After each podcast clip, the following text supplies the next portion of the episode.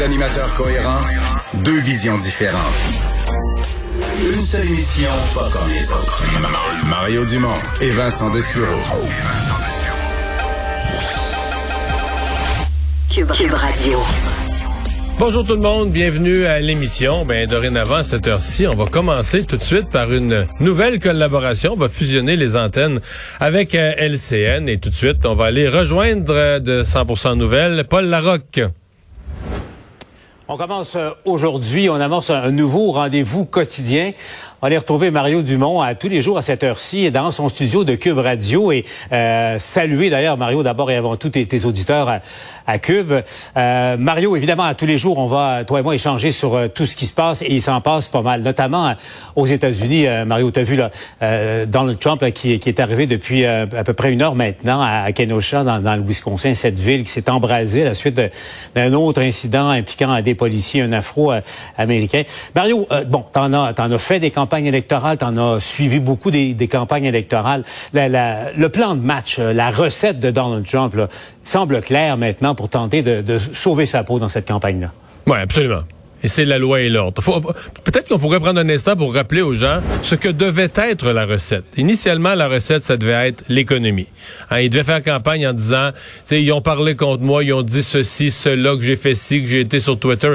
Mais dans les faits, là, la bourse était, avant la pandémie, la bourse était au plafond, euh, l'emploi était bon, tout était la, croissance des revenus. Alors, ils devaient faire campagne sur l'économie. Mais là, euh, c'est une catastrophe ce qui est arrivé parce que ils ont mal géré la pandémie. En fait, ils ont géré la pandémie avec un minimum de restrictions, moins de confinement, etc., en se disant, comme ça, on va sauver l'économie, on va éviter le pire. Alors là, ils ont le pire des deux mondes. L'économie américaine souffre autant que les autres économies. Mais euh, la pandémie, là, un peu, le nombre de cas, le nombre de décès, etc. Euh, et c'est pas fini. Donc, ils ont un peu le pire des deux mondes. Donc, le président Trump n'a pas le choix. Il doit revoir sa stratégie. Et donc, c'est vraiment, il va essayer de profiter de ces pilleurs, de ces vandales, de ces gens. Euh, il y a des causes de gauche, il y a des manifestants d'extrême gauche qui, à plusieurs reprises, s'en emparent, transforment ça en manifestation violente. Et là, Paul, euh, tu connais bien la politique américaine. Tu on dit toujours, il y a un bloc pro-Trump, il y a un bloc anti-Trump, c'est des blocs de béton. Ces gens-là changeront pas d'idée. Puis là, au centre, c'est un assez petit groupe, hein, 5, 6, 4, 5, 6, 7% des gens qui vont basculer d'un côté ou de l'autre, potentiellement faire changer le, le gagnant, décider qui sera le prochain président. Et dans ce groupe-là, pour moi, j'ai aucun doute, dans ce groupe-là, l'idée de la sécurité, l'idée ce sont des gens moins politisés, ce sont des gens qui aiment pas particulièrement les grands débats politiques, hein, s'ils sont indécis ou sont entre les deux, mais ce sont des gens qui aiment une vie paisible, qui aiment dans leur quartier ou, dans mhm. leur ville ou qui aiment la tranquillité. Et cette idée qu'il y a du euh, il y a du grabuge, ça leur déplaît. Et là, le président Trump est prêt à aller loin parce qu'en allant aujourd'hui sur place dans une ville où il y a déjà de la tension, essentiellement là, il y a, y, a, y a des grosses chances qui augmentent les tensions, il y a des grosses chances qui compliquent la situation situation au Wisconsin, mais il est prêt à prendre ce risque parce qu'il veut aller marteler sur place son message. Hein? Mario, es-tu sûr qu'il prend un risque ou si tout ça n'est pas calculé? Parce que euh, ces, détracteurs, là, et je les cite, euh, disent au fond, il agit comme... Euh, euh, il devrait être le chef pompier pour éteindre les feux et ces tensions-là. Au contraire, il jette de l'huile. C'est le pyromane qui vient parce que ça lui profite. Il sème le chaos. Et pendant ce temps-là, Mario, on ne parle pas de l'état de l'économie. On ne parle pas non plus de, de, de, la pandémie qui, qui, fait des ravages, encore une fois, dans, dans plusieurs états clés pour, pour Trump. Là. Ouais. Oh, tu as tout à fait raison. Et de ce croit, il, euh, il pousse dans le coin Joe Biden. Parce que le calcul de, de Donald Trump, évidemment, le calcul, c'est toujours lui de se positionner comme la loi et l'ordre, mais un calcul politique, c'est aussi d'embarrasser celui qui est en face. Et lui, il fait le calcul que Joe Biden est un peu mal pris avec ça. Euh, doit aussi, tu peux pas devenir président américain sans être capable de rassurer les gens que tu vas maintenir l'ordre dans les rues. Donc, M. Biden est obligé d'aller de ce côté-là, ne pas appuyer les, le, vandalisme, ne pas appuyer les pilleurs. Mais de l'autre côté, M. Biden, lui, est obligé de reconnaître, parce qu'il y a une partie de son militantisme et des gens très à gauche pour qui les causes là, euh, qui sont défendues sont extrêmement importantes. Donc, lui, il faut qu'il s'attaque aux pilleurs sans s'attaquer aux causes des pilleurs. Et Donald Trump fait le calcul que en ménageant la chèvre et le chou. Plus il fait parler Joe Biden de ce sujet-là, plus Joe Biden uh-huh. doit ménager la chèvre et le chou et potentiellement échapper des gens des deux bords. Des gens très, très, très à gauche vont dire, ah ben Biden, il est, pas avec nous autres, il, nous lâche, on ira pas voter. Et que d'autre côté, des gens très indécis, mais qui veulent la sécurité dans leur pays, disent Joe Biden, il est pas assez fort. Donc, c'est le calcul de Donald Trump, mettre Joe Biden dans cette position inconfortable. Et, c'est en train de me dire, Mario, parce que on regardait l'évolution de la situation depuis quelques mois, depuis le printemps, en fait. Euh, tu sais que, que, que, pour plusieurs, Trump était fini. Tu sais, c'était le boxeur qui était qui était par terre, qui était KO. Mais euh, tu es en train de nous dire, au fond, que attention, il s'est relevé avant avant le compte de 8, puis euh, le combat est pas fini. Là. Non, le combat est pas fini. Je pense encore qu'il est, sais, son image est endommagée. Il y a beaucoup de gens. Un des problèmes qu'il a, c'est qu'il y a beaucoup de gens qui ont qui ont fait le calcul, qui, qui voteront plus jamais pour lui. Ceci dit, euh, bon, euh, s'il réussit à baisser le taux de participation, euh, décourager, que faire que des gens soient déçus de Joe Biden, donc reste à la maison, ça a été important la, dernière fois, c'était important dans la victoire de Trump que des gens décident de, rester à la maison. Donc, il joue ces cartes-là. Et puis, bon, l'autre affaire, c'est que Monsieur Biden, on sent que euh, c'est comme si la stratégie, c'est de se ménager, de dire euh, Donald Trump va aller se planter, moi je reste un peu en réserve. On l'a pas énormément vu euh, durant l'été. On, l'a vu hier.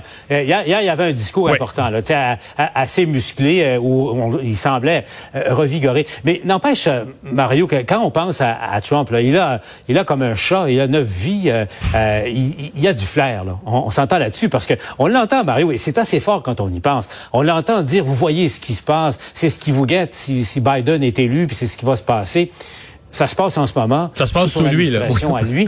et il réussit, il réussit à faire porter ça sur, par son adversaire. C'est quand même, c'est quand même assez fort, là. Oui, oui, oui, non, c'est assez, euh, c'est assez habile. En même temps, c'est l'avantage d'avoir un positionnement extrêmement simple. Certains diront même euh, simpliste, c'est-à-dire que euh, de se placer du côté, bon, la loi et l'ordre c'est une chose, mais en même ah temps, si tu si tu poses des gestes qui encouragent le grabuge dans les rues, mais tu dis moi je je donne un appui ferme à la police pour aller régler ça. C'est moi qui a créé le problème, mais moi je donne un appui un appui ferme et sincère et total mhm. à la police pour aller régler le problème que j'ai créé. Est-ce que ça, c'est du côté de la loi et l'ordre. Ouais, c'est ça. C'est une bonne question. Mais dans le monde des perceptions, je pense qu'il gagne son pari. Ouais.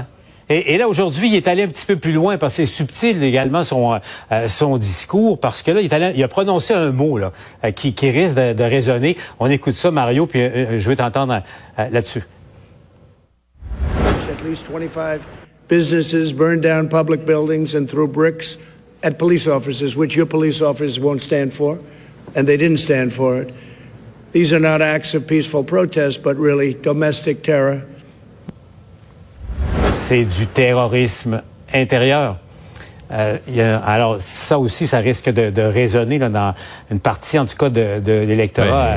Ouais, ouais, on, est, on, est, dans une escalade, du, une escalade du langage, il n'y a pas de doute. Ah, et, on prépare les esprits, hein, c'est clair. Mario, euh, je sais que tu as passé un été euh, loin de Montréal. J'ai cru comprendre que tu ne t'es pas trop ennuyé de, euh, de, de, la métropole, Mario, qui s'est rendu, dans, entre autres, dans ma région natale, en, en, Abitibi, mais plus au nord encore.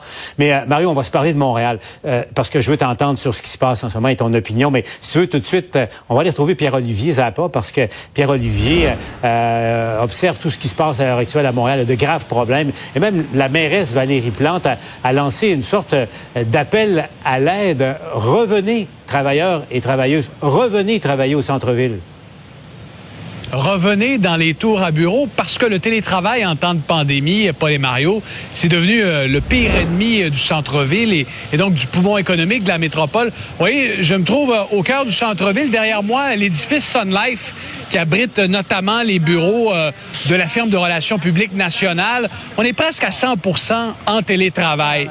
Et la santé publique nous permet, euh, à travers ces consignes, d'avoir un taux d'occupation de 25 Or, ce que la mairesse est venue dire aujourd'hui, c'est qu'à l'heure actuelle, dans les tours à bureaux du centre-ville de Montréal, on est à 5 voire 10 de taux d'occupation. C'est largement insuffisant pour faire vivre les restaurants, les commerces de proximité euh, qui sont au, au, cœur de la ville de Montréal. Et il y a des craintes qui ont été exprimées, à la fois par les commerçants, par leurs représentants également, la Chambre de commerce du Montréal métropolitain.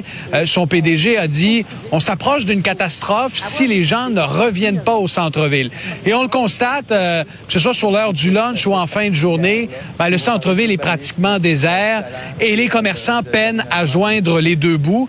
Euh, vous allez voir, je suis allé à la rencontre de certains de ces commerçants, que recueillir leur, leur réaction. J'ai parlé à des travailleurs également qui sont présents au centre-ville. Et dans cet extrait, vous allez également entendre la mairesse, de même que le PDG de la Chambre de commerce.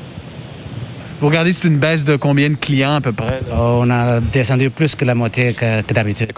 Moins que 50% Alors, comment vont les affaires? Euh, 50 parce que les tours à bureau ne travaillent pas. Fait que euh, c'est une, une, grosse partie de notre clientèle. Bah, ça prend des gens euh, pour magasiner. On ne peut pas, peut, peut pas vivre sur des subventions gouvernementales pour les prochaines années. C'est euh, sécuritaire. on peut ramener les gens au bureau. Et moi, je les invite à entendre cette consigne-là. On a besoin d'eux.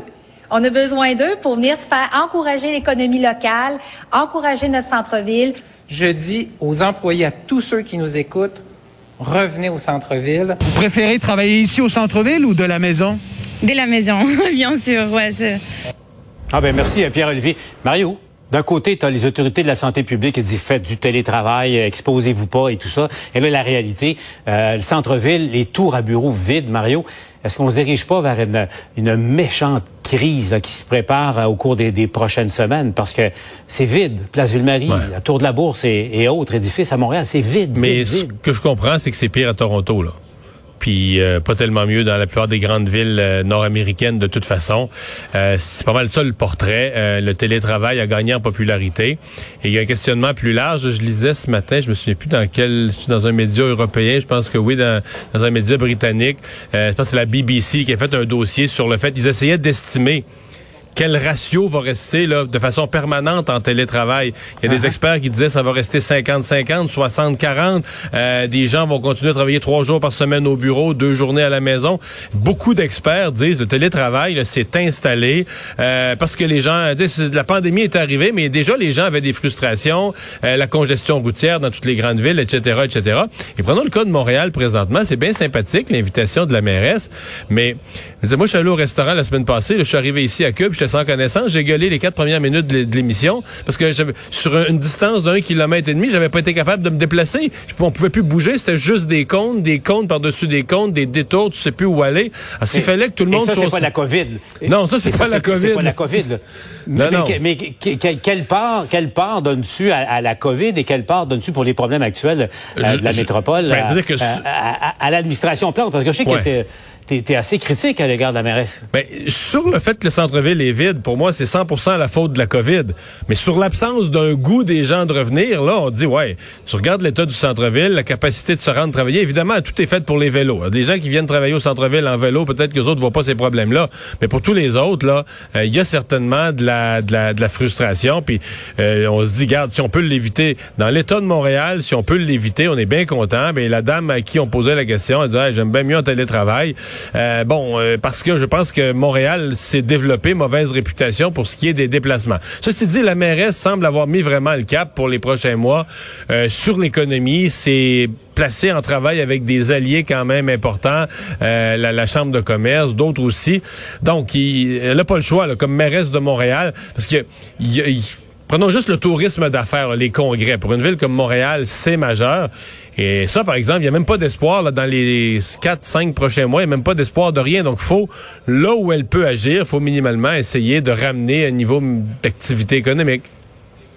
Et en terminant, Mario, est-ce que justement les, problèmes de circulation à Montréal, les travaux, les, pistes cyclables au détriment des, euh, des rues où on peut circuler en, auto, est-ce que euh, pour la mairesse, c'est pas peut-être le risque qu'elle court que ça devienne ça, ce problème-là, à elle, ce qu'a été la course électrique pour euh, son prédécesseur Denis Coderre? Ah, tout à fait.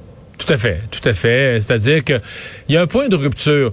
Euh, je pense qu'au cours des derniers mois, elle est passée d'une mairesse sympathique aux cyclistes à une, mairesse menée par le bout du nez par les cyclistes, tout simplement. Là, c'est les cyclistes qui mènent. Et ça, c'est un point de rupture pour toutes sortes de groupes. Là, puis euh, on pense beaucoup, on dit souvent les automobilistes, mais moi j'entends les personnes âgées qui se demandent, mais on, peut plus, c'est à travers les vélos, euh, d'un trottoir à l'autre, il y a tellement large de pistes cyclables qu'on sait plus comment se rendre d'un trottoir à l'autre. Il y a beaucoup de groupes qui commencent à dire, ben c'est plus, c'est plus raisonnable. C'est plus de faire une place correcte aux cyclistes. C'est une ville qui est menée par les cyclistes et oui, ça, ça pourrait lui causer des ennuis à mon avis, parce que c'est pas, c'est pas tout le monde là, qui est. même il y a des gens qui sont. Moi, j'entends des gens qui font du vélo de temps en temps, qui l'utilisent de temps en temps, qui aimaient bien ça avoir quelques pistes cyclables, mais là qui sont furieux, qui disent là, on a passé toutes les limites de ce qui était, de ce qui était Alors, euh, Mario, c'est un plaisir. Je vous le rappelle, à chaque jour, on va se parler à, 15h30. Euh, salut à toi, salutations à, tes auditeurs. Et euh, je le signale, le débat sur l'administration Plante, on va le poursuivre avec Emmanuel Latraverse, qui a un autre point de vue. Elle sera avec nous autour de 16h. Merci. À demain.